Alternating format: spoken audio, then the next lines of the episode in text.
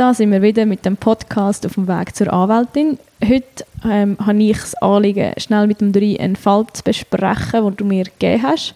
Klar, Einfach, klar. Bevor ich da mit dem Mandanten das anschaue, dass wir es geklärt haben. Genau. Ähm, kurz zum Zusammenfassen. Es geht um jemanden, der rausgenommen worden ist beim Autofahren. Dann hat man der müsse Blutprobe abgeben und dann hat man im Blut können Kokain nachweisen. Sehr eine geringe Menge, knapp über dem Grenzwert. Aber genau, man hat es nachweisen, das langt. Und blöderweise hat er dann im Anschluss an das auch gerade noch die Aussage gemacht, ja, ich konsumiere regelmäßig und ich konsumiere eine relativ grosse Menge und er hat halt blöderweise auch gerade noch 18 Gramm dabei gehabt. Die, das, was er ausgesagt hat, hat er das ausgesagt in einer, in einer offiziellen Einvernahme oder einfach auf Platz zu einem Rapport? Das ist auf Platz, es ist, eine, es ist schriftlich, Aha, also handschriftlich. ja, handschriftlich von ihm. Ja, ja gut, ja. Schlechte Ausgangslage.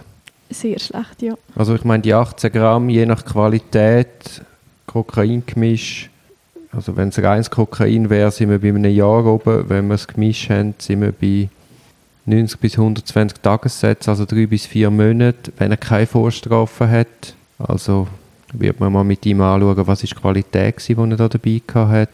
Was hat er denn ausgesagt, was er mit den 18 Gramm hat wollen?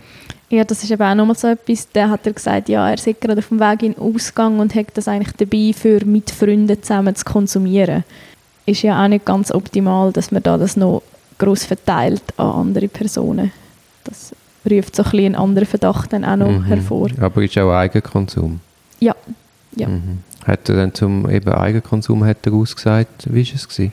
Er hat er ausgesagt, dass er pro Woche 20 Gramm konsumiere, was wahnsinnig viel ist eigentlich, wenn man es ein bisschen abrechnet, dass man pro Konsum knapp 2 Gramm im Durchschnitt nimmt. Mhm. Also vielleicht ist jetzt auch das wieder ein bisschen naiv, aber ich habe es Gut, das ist natürlich der Konsum, den er aussagt, ist verheerend äh, für, für seinen Führ- Führerausweis. Mhm, genau, das ist glaube ich auch seine grosse Sorge, ja, dass er halt den verliert. Er hat Ja, schon aber er verliert er hundertprozentig, ja. Da wird Ja, die Fahreignung abgeklärt, wenn du zu Protokoll gehst, du hast ein gröberes Kokainproblem. mhm, Ich verstehe wirklich nicht, ich meine, ich, ich kenne ihn ja, ich, ich verstehe nicht, warum er nicht einfach auf Platz, warum das so schwierig ist, auf Platz die Aussage zu verweigern und einfach mal, durch, einfach mal durchschnaufen, mit dem Anwalt reden, aber hinter die Aussage, die er da gemacht hat, kommt er natürlich nicht mehr zurück. Mhm. Ja.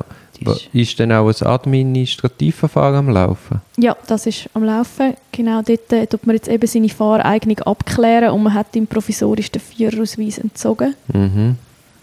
Genau, Und ja. hat er vorzusinken, strassenverkehrstechnisch? ja, hat er leider auch schon. Er hat ein Vergehen, ein leichtes Vergehen und ein schweres Wie viel, wie Jahr- lang zurück? In diesem Jahr? in diesem Jahr. Ähm, beim zweiten Mal haben sie ihm eben den Ausweis sechs Monate entzogen. Also ist, das wäre jetzt dann gekommen und das führt ah, halt das ist dazu, noch nicht passiert. Ja, sonst hätte er ja nicht können Auto fahren Ja, es könnte ja sein, dass er die sechs Monate gerade schon abgesessen hat. Ja, nein, also das ist, äh, es es ist im August gekommen, der, das, der Entzug. Oder der ist dort äh, bekannt geworden, die sechs Monate. Und dann ist das halt, das Delikt ist, ich glaube auch, relativ, ziemlich in dem gleichen Zeitraum rein gewesen, wie das angeordnet worden ist. Mhm. Und ja, das macht es halt nicht besser, ja, weil nein, dann jetzt wird der Entzug länger. Ja, mindestens ein Jahr wahrscheinlich. Und, Genau. und er wird in die Fahreignung müssen. Mhm. Das auch. Also jetzt wird man den Zug machen und dann wird man ihm sagen, jetzt kurz vor Schluss, lass den Fahreignung ähm, überprüfen. Vorher bringt es gar nichts, weil wir das am Schluss wollen wissen Mhm. Ja, ja. Also ich meine, der, der wäre knapp über dem Grenzwert. Da, da wäre ja schon noch irgendetwas zu machen gewesen. Aber wenn er natürlich noch zu Protokoll gibt, 20 Gramm Eigenkonsum jede Woche. Das ist sicher sehr blöd. Allerdings ist jetzt auch noch etwas noch interessant vielleicht, ja, weil tatsächlich hat nachher die untersuchende Ärztin nicht können sagen, ja, seine Fahrfähigkeit ist in dem Moment beeinträchtigt gewesen. Ja, aber es spielt ja gar keine Aber Rolle es, mehr. genau, es spielt halt keine Rolle, weil man dort die gesetzliche Vermutung hat, dass sie beeinträchtigt ist, sobald man Kokain kann anweisen kann. Also Ja, Kokain und- unter, und anderes. Ja, und er gibt ja selber zu Protokoll, dass er ein grösseres Suchtproblem hat. Genau. Ja, es ist so ein bisschen, kommt so ein bisschen alles zusammen, leider. Da muss man streng mit ihm sein. Also nein. Aber nein, muss man Klartext reden. Ich meine, äh, es ist natürlich doppelter Wahnsinn. Erstens äh, mit 18 Gramm durch die Gegend fahren, zweiter Wahnsinn, dann noch so Aussagen zu machen. Das, ich, ich würde ihm das klar machen, aber das weiß er ja selber auch, weil er jetzt Konsequenzen zu vergegenwärtigen hat. Fürs weitere Vorgehen, was hast du da vorgestellt? Ja, jetzt mit das vorhin ganz kurz mal angesprochen, gehabt, dass wir wahrscheinlich werden im Administrativmaßnahmenverfahren kooperieren. Viel kann man nicht machen dort. Ja, man kann nichts machen. Man muss schauen, dass das möglichst schnell, ja, es muss nicht immer möglichst schnell sein, aber eben, dass man da, dass man halt wirklich sich bewusst ist, wenn man den Führerausweis wieder will, was das heißt und was man machen muss. Ja, genau. Ja, wir schauen das an, was, er, was so ein bisschen die Folgen sind jetzt Mhm. im Ganzen. Ja, und dann das Strafverfahren ist Ja, musst auch so- schauen, ob das wirklich stimmt mit diesen 20 Gramm oder ob er das einfach erzählt hat, um zu erklären, warum er da mit 18 Gramm rumfährt. Also es kann auch einfach eine vorgeschobene Erklärung sein, wo du, wo du machst, weil du im Moment keine richtige Antwort hast. Das muss nicht die Wahrheit sein. Also schau mit deinem Mann, hat er wirklich ein Kokainproblem und was bedeutet das längerfristig für die Fahreignung? Ja.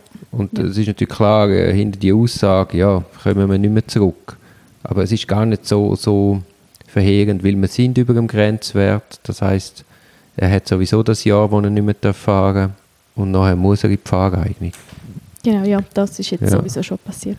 Und im Strafverfahren, was hast du da überlegt? Ja, das ist eben noch nicht so weit fortgeschritten. Darum könnte man jetzt dort mal einfach Kontakt auch mit der Staatsanwaltschaft aufnehmen und schauen, was bei ihnen eigentlich so der Plan ist. Und dann kann man sich vielleicht irgendwo finden.